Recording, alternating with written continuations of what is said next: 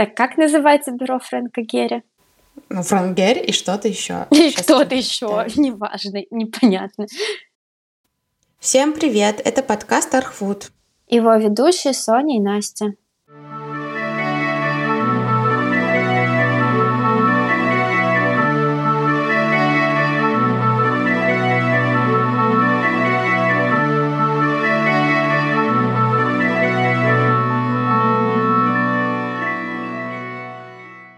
Сегодня мы бы хотели в нашем выпуске поговорить об архитектурных ошибках. Но архитектурных ошибках в плане не каких-то страшных, критичных ошибках, которые нельзя совершать, которые надо бояться совершить, а скорее об ошибках, которые может совершить каждый. Ни для кого не секрет, что профессия архитектора ассоциируется и связана с перфекционизмом, хотя на самом деле эта штука может очень сильно мешать жить и работать. И эм, хотелось бы в этом выпуске попытаться снять стигму с профессии архитектора, что архитектор все должен делать идеально, правильно, прекрасно. Мы немного говорили об этом в выпуске про женщин-архитекторов, что профессия архитектора уже не что-то преодолимое, на что надо всю свою жизнь положить. В общем-то, этот выпуск задумывался как а, расслабляющий для нас и для вас, надеюсь, тоже. Все архитекторы, как и люди в целом, имеют право на ошибки, но, конечно, не на те ошибки, из-за которых потом умирают люди, но мы не об этих ошибках сегодня будем говорить. Да, вообще архитектура как средство какого-то самовыражения и самореализа именно в творческом плане это такая самая дорогая и сложная дисциплина. Ну, я не хочу никого обижать, людей творческих других профессий, потому что э, во многих сферах очень тяжело реализоваться, но вот реализация именно архитектурная — это постройка здания, а это ого-го ничего себе.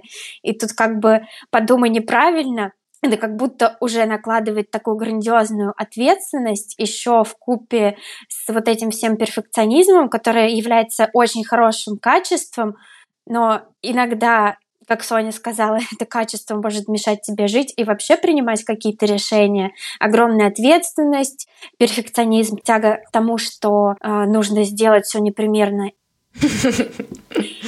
Перфекционизм тяга к тому, что нужно все сделать непременно идеально. Как это слово сказать? Очень, очень сильно иногда усложняет задачу. Вот. Плюс еще, не знаю, какие-то вечно стрессовые ситуации делают тебя, помимо того, что у тебя сложная, ответственная работа. В общем, это психологическое давление очень-очень сильное, и мы, наверное, хотели поговорить сегодня о каких-то примерах, когда, когда великие архитекторы лажают, или я не знаю, как это назвать, и, в принципе, сути ошибок — кстати, я вспомнила такую штуку.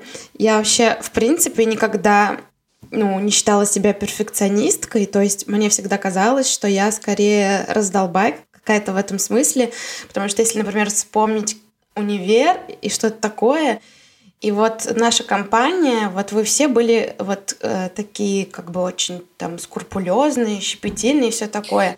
А я помню, что мне на все было всегда пофиг. Я ничего никогда не переделывала, и мне казалось, что ну, я точно не перфекционист. А потом, э, наверное, года четыре назад на сеансе у психотерапевта он мне сказал такую штуку, что вроде «Соня, так, нам нужно что-то делать с вашим перфекционизмом». И я такая «Что? У меня нет никакого перфекционизма».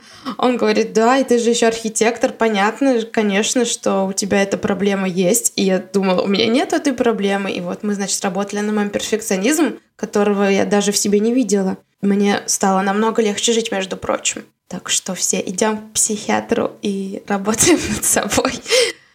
Да, мне кажется, иногда вот эта вот тяга к сведению все к идеальному как-то сковывает, что ли, тебя в каких-то творческих порывах. Ведь я за собой тоже замечаю, когда вот как-то все на лайте, и, безусловно, тебя уже сковывает, что практически все проекты — это какие-то сжатые сроки, практически, когда ты начинаешь что-то делать новое и интересное, потом этот интерес перерождается в то, что, о господи, я ничего не знаю, и это новое становится таким стрессовым, потому что ты по факту начинаешь что-то э, делать, и тебя одолевает страх, что ты уже что-то делаешь не так, потому что ты, возможно, в этом не так сильно разбираешься, а чтобы разобраться в этом больше, нужно больше времени, а больше времени нет, это все как бы накручивается, а иногда бывает такое, что вот настроишься на волну лайта, и все проходит замечательно, хорошо, и потом ты своим перфекционизмом это все спокойно дорабатываешь, но иногда вот это желание с самого начала сделать все идеально вносит в тебя тебя такое ощущение страха, что ты даже боишься к чему-то прикоснуться.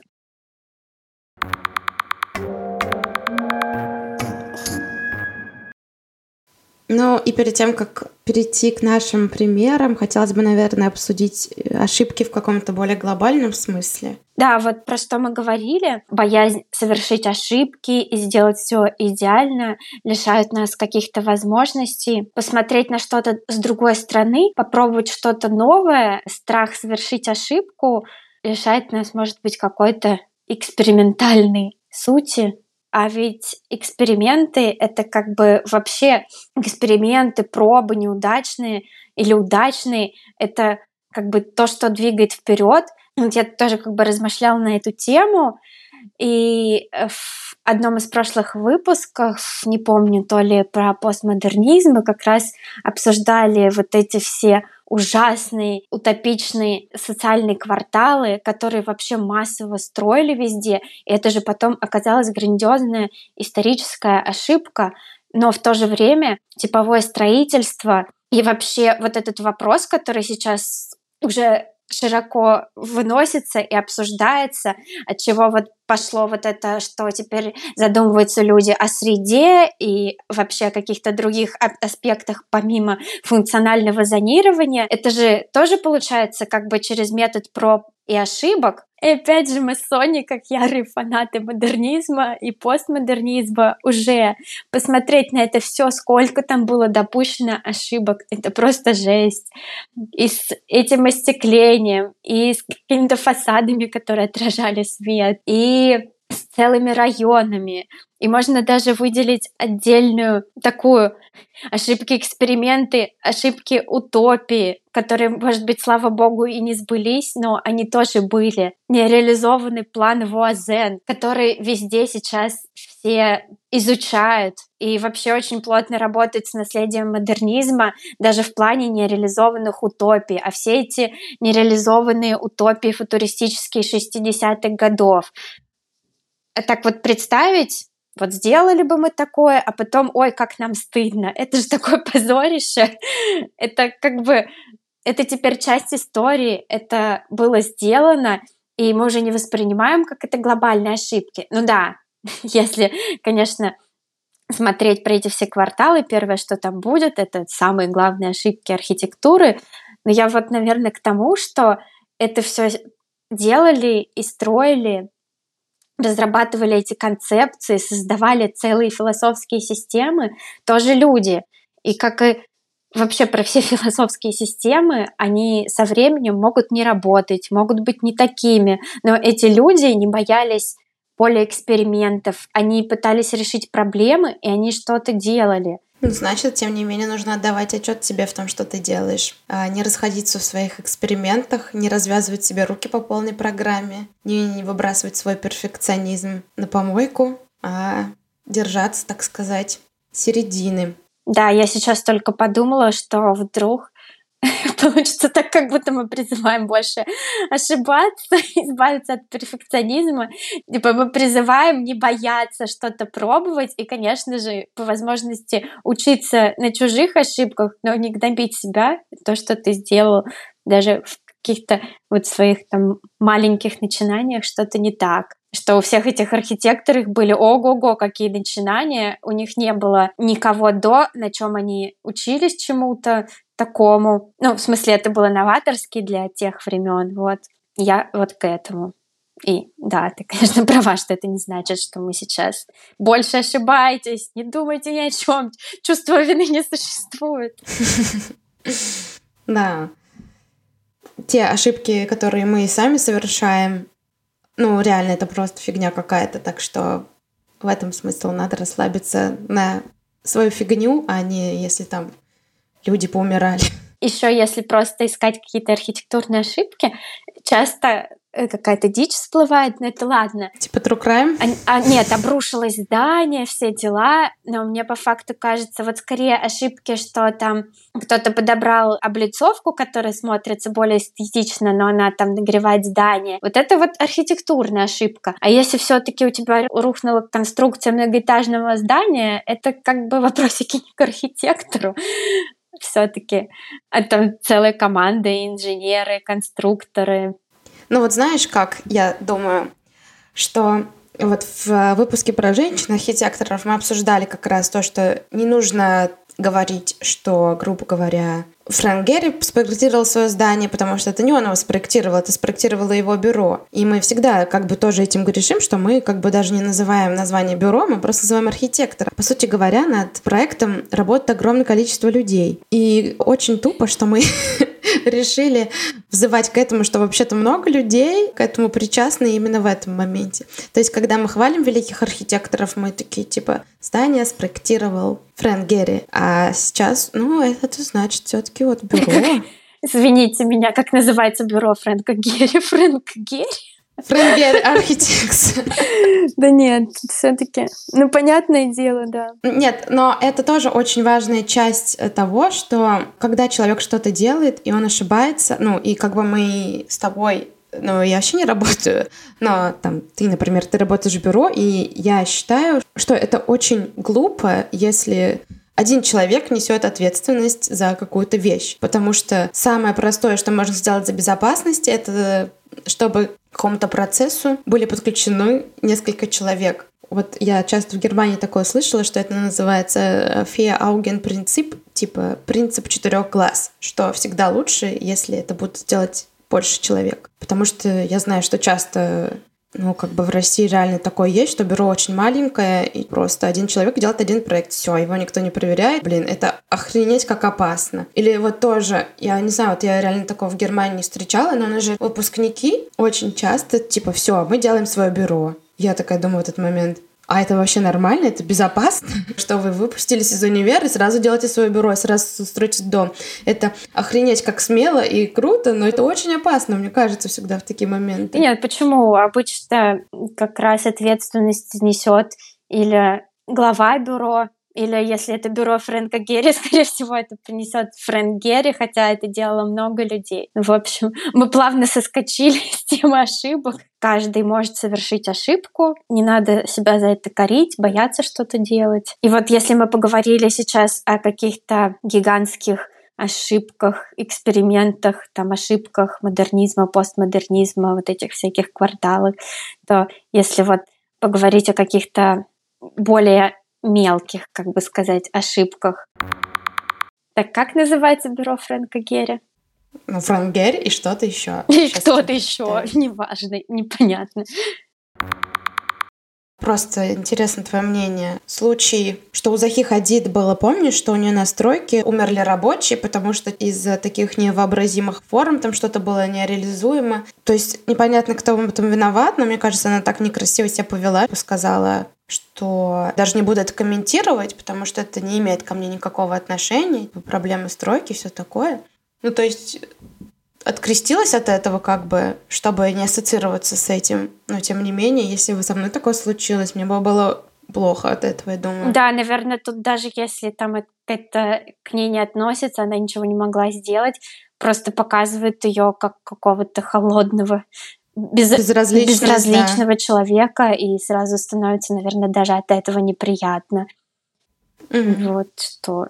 Ну, то есть это показывает то, что, в принципе, на этапе проектирования она об этом вряд ли задумывалась, и на это все равно было. Ну да, амбиции, но так же, как это невообразимые объемы, которые вообще в начале 20 века было очень сложно построить. Оскара Немейра, который тоже просто... Он еще проповедовал коммунизм и всякое равенство, братство, рабочая сила, но при этом вообще жестко забивал. У него где-то, не помню, видела, что там вот эти металлические опалубки вот этих криволинейных форм было настолько, ну, типа их невозможно было сделать как-то механизированно, и там жестко рабочие, я не помню, даже обсуждали или мы или нет, себе там резали руки, и очень тяжело было и трудно работать, и он как бы вообще не обращал внимания на этот аспект.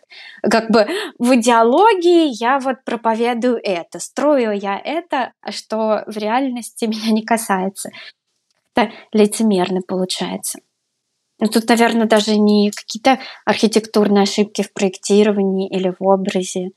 Мы сейчас куда-то углубились больше в жизненные ошибки. Ну да, но это тоже важно.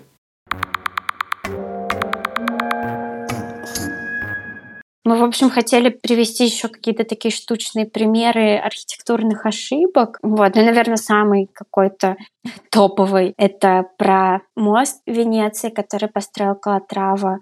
В общем, это стеклянный пешеходный мост, который открыли в 2008 году. И уже на этапе открытия сразу возникли проблемы с тем, что публике не понравился современный облик моста, который не вписывается в историческую архитектуру Венеции. В общем, они этот мост не приняли. Это достаточно частая ситуация в архитектурной практике. Но что самое важное, Пол моста был сделан из закаленного стекла, и люди начали там часто подскальзываться и получали увечья.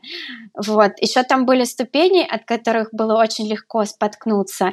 На них потом наклеили предупреждающие наклейки, а когда в Венеции начинался дождь и туман, что тоже очень часто для венецианского климата, этот мост вообще становился таким опасным оружием, по которому было невозможно пройти тем более на, мост, на мосту не были предусмотрены поручни. Вот. Этот мост был совершенно недоступен для маломобильных граждан. Потом к мосту еще пристроили лифт, но э, с лифтом тоже было что-то не то. И, в общем, он очень сильно нагревался на солнце. И, в общем, Калатраву оштрафовали там на сколько-то тысяч евро за дорогостоящий, никому не нужный, неинклюзивный, неудобный мост, который еще и разрушает панораму города. Вот такой примерчик. Блин, жесть, конечно, но он и наделал дел. Я даже... Это даже не расслабляющий пример, я бы сказала. Просто какая-то жесть. Ну, в смысле, реально охренел он, по-моему. Ну, это я... Это, наверное, не к, тому, не к тому, что расслабьтесь и делайте ошибки. Я к тому, что такие метры могут делать вот такие какие-то ну, да. чудовищные вещи, и ты потом думаешь, как бы я не знаю, что это было и почему так. И вроде бы Венеция, там вообще, по-моему, мало кто что такое вот прям строил в самом сердце. И как можно было так как-то халатно это все сделать, непонятно совершенно. Вот, но тем не менее, это сделал такой человек.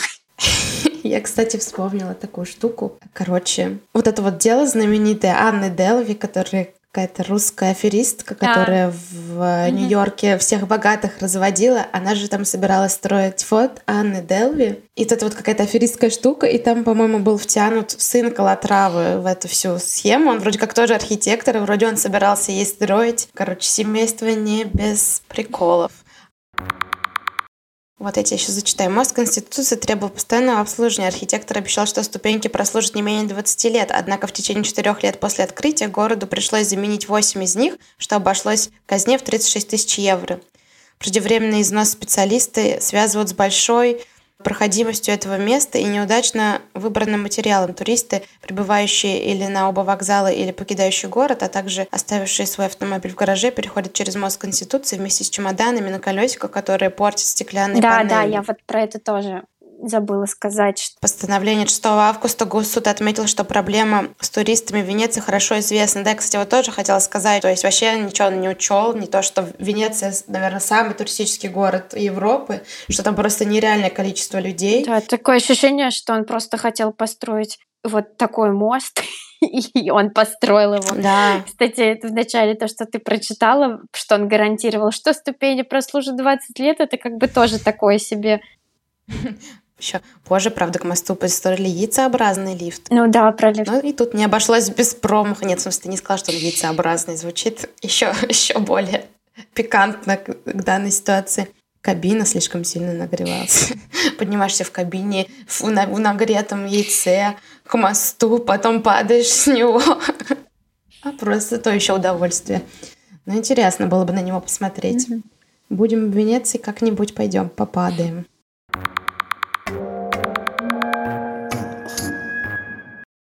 Что у тебя есть интересненького? Я приведу пример более расслабляющий, тоже про метро архитектора, который допустил просто смешную, ну, значительную, но тем не менее не страшную ошибку. Я буду рассказывать про Ренца Пьяна и его небоскреб в Лондоне The Shard. Осколок. Mm-hmm. Это самый высокий небоскреб в Лондоне. Здание, которое, естественно, многие ненавидят. Оно представляет из себя такую острую, расколотую штуку, которая вонзается в лондонское небо. И также здание принадлежит Катару, то есть там все для богатых, и поэтому жители Лондона его ненавидят. Такое конусообразное здание, которое имеет как бы четыре осколка, не сходящихся друг с другом. Что значит в этом здании? Там но, кстати, я хочу рассказать немножко про это здание, что оно было сделано при мэре Лондона а, Кен Ливингстон, и идея принадлежала ему.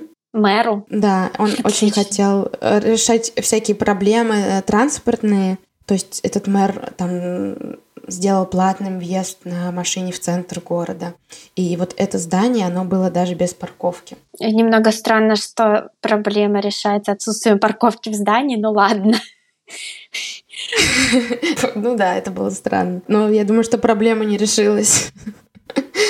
Ну, идея интеграции здания в транспортный узел. Ну, ну ладно, важно. Хочу уже дослушать, какая там лажа. В общем, в здании находятся офисы, бары, пятизвездочный отель Шангрила, потом жилье там с потрясающим видом. Ошибка произошла в отеле Шангрила. Там так случилось, что в связи с, с этой расщелиной вверху то есть контур небоскреба не замкнут, угу. образовался некий эффект, и постояльцы отеля начали жаловаться, что им в отражении окон видны их соседи очень хорошо.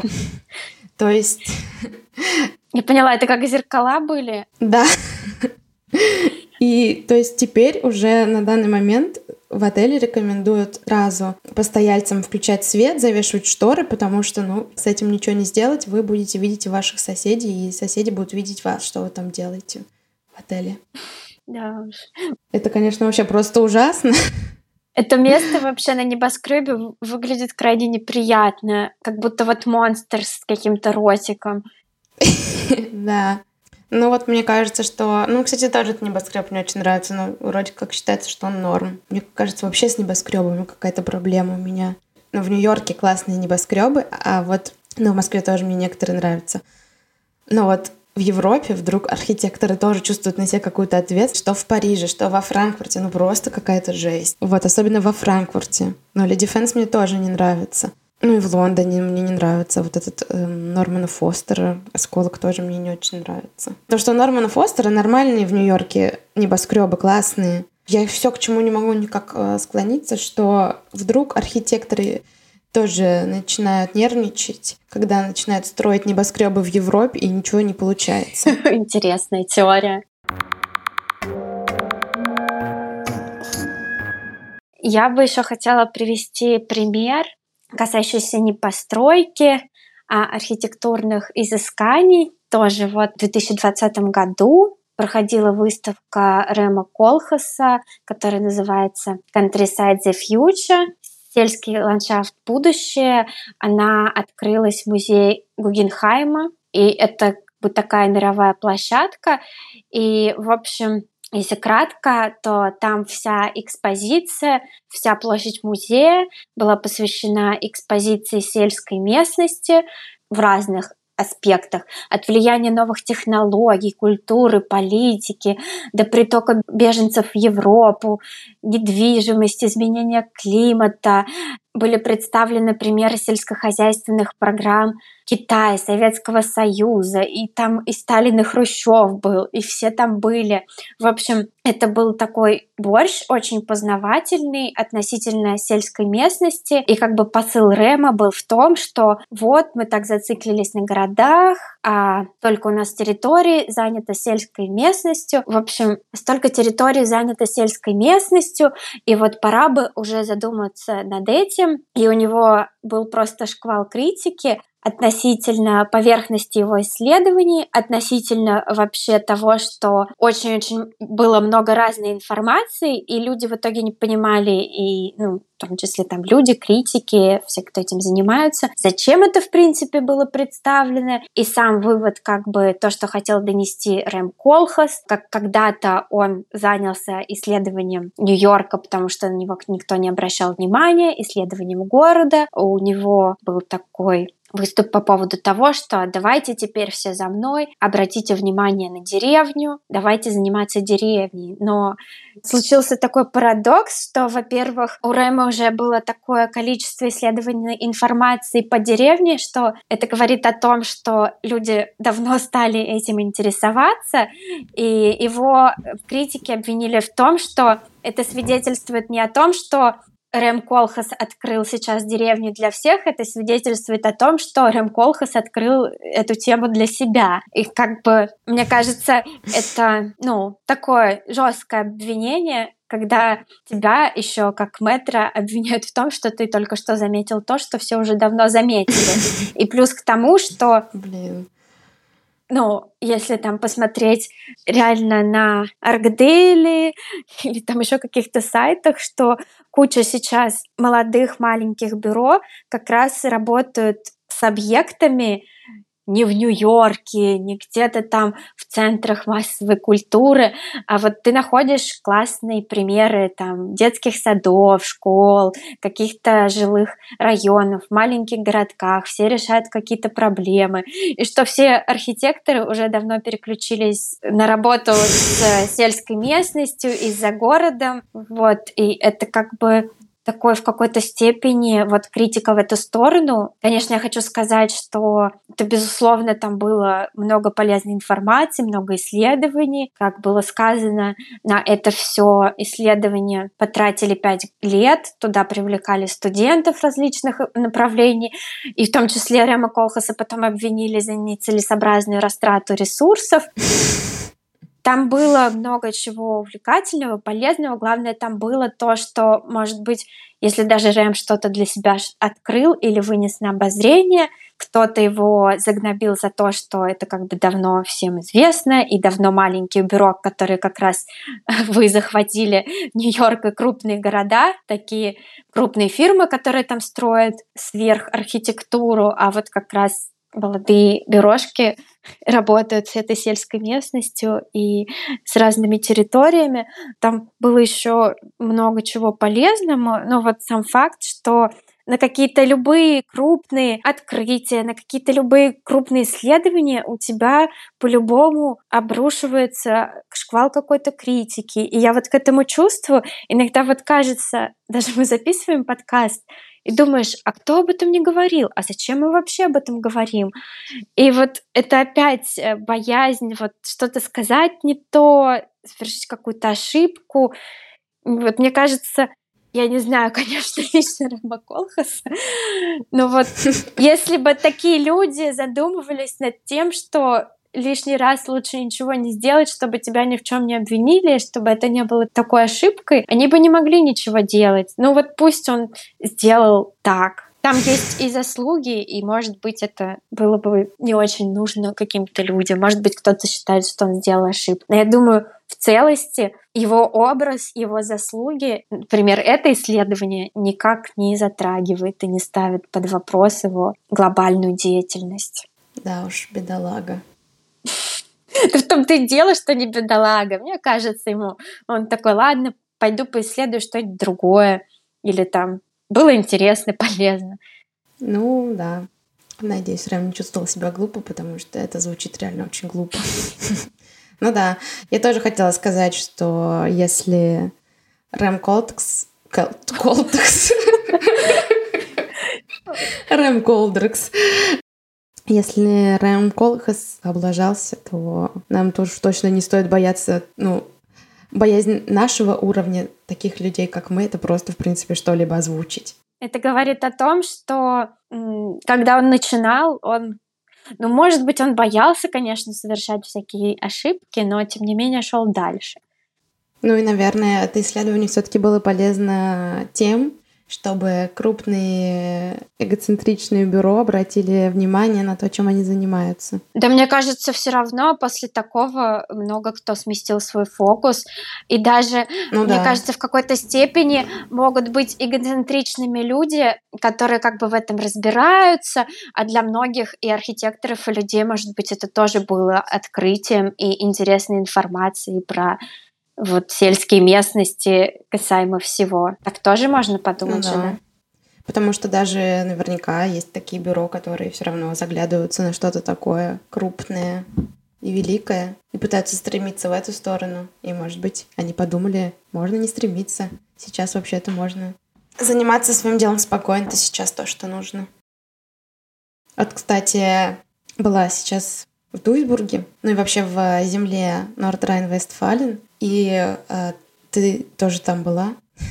вот. Меня поразило очень сильно, что Дуйсбург, например, очень бедный город. Ну, вообще вся земля Нордрайн-Вестфалена, она раньше была Рургебит, то есть там раньше добывали руду, уголь, а сейчас она очень бедная, там сейчас ничего не происходит. И меня поразило, что вот Дуйсбург такой бедный город, и там значит, фабрика, которую отреставрировал Херцог Домирон. Просто невероятное просто что-то. С ума сойти. Также, например, город Эссен. Там тоже фабрика, которая добывала раньше уголь. Тоже там офигенно сделана реставрация, и рядом просто стоит школа, которую спроектировала бюро Сана. Ты думаешь, блин, офигеть просто. Как круто.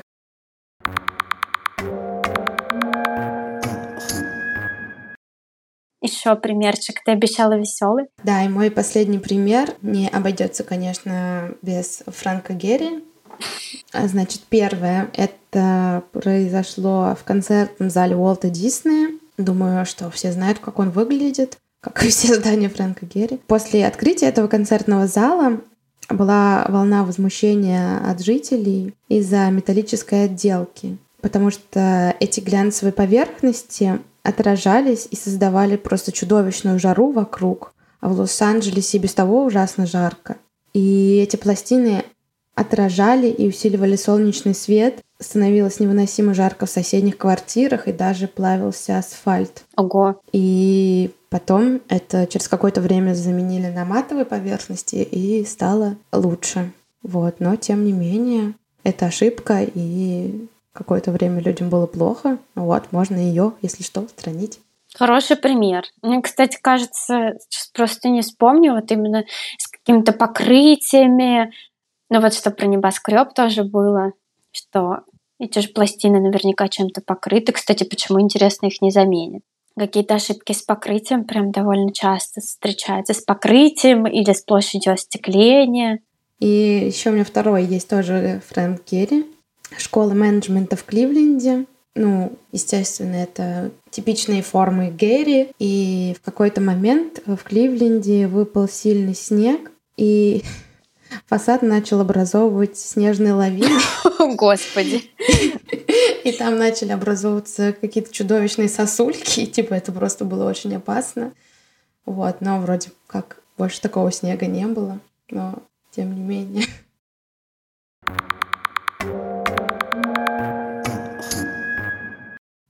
Будем надеяться, что вы расслабились. Да, и на такой ноте образования снежных лавин будем заканчивать наш выпуск. Да, пожалуйста, ставьте нам оценки. Я буду на этом настаивать, потому что вы их не ставите. Вы слушаете нас и не ставите оценки, хотя я об этом прошу каждый выпуск. Я вижу, что 90% слушателей слушают нас в Apple подкастах. Я прошу вас, пожалуйста, поставьте нам оценку в Apple подкастах. Нам будет очень приятно.